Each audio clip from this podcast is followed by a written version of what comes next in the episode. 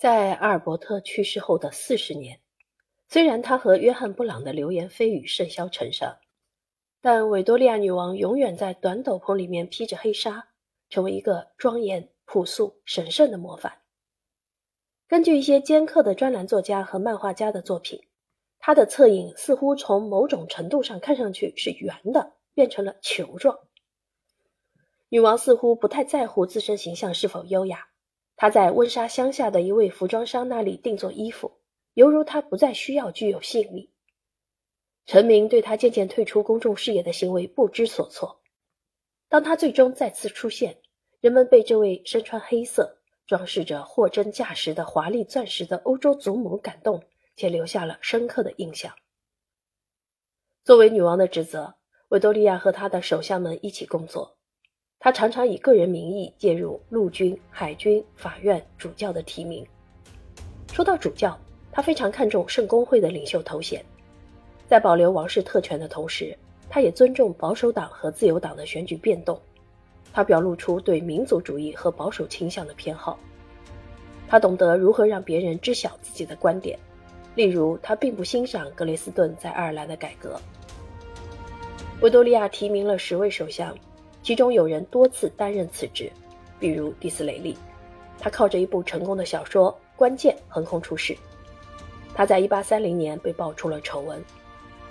迪斯雷利对女王的冷淡由衷地感到悲伤，但是他非常巧妙地运用了女王的象征作用，并将其发挥到极致。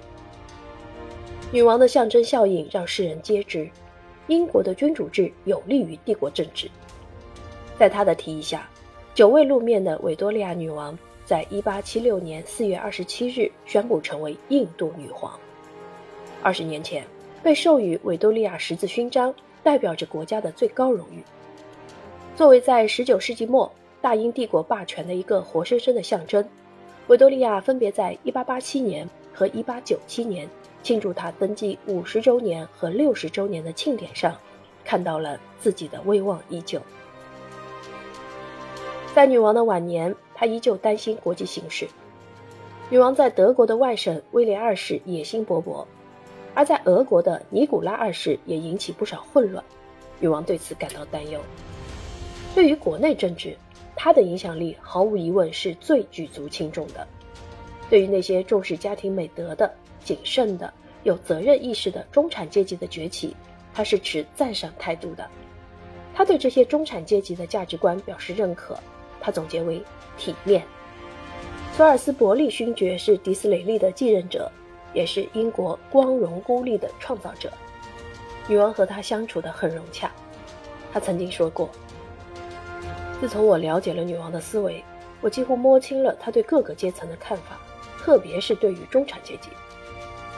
毫无疑问，正是因为这个原因，直到他在二十世纪拂晓，一九零一年一月二十二日去世之时。”在超长的六十四年的统治期后，他的军队、他的官员、他的臣民，哪怕是在遥远的天涯海角，都为他欢呼，因为他是无可争议的他们的女王。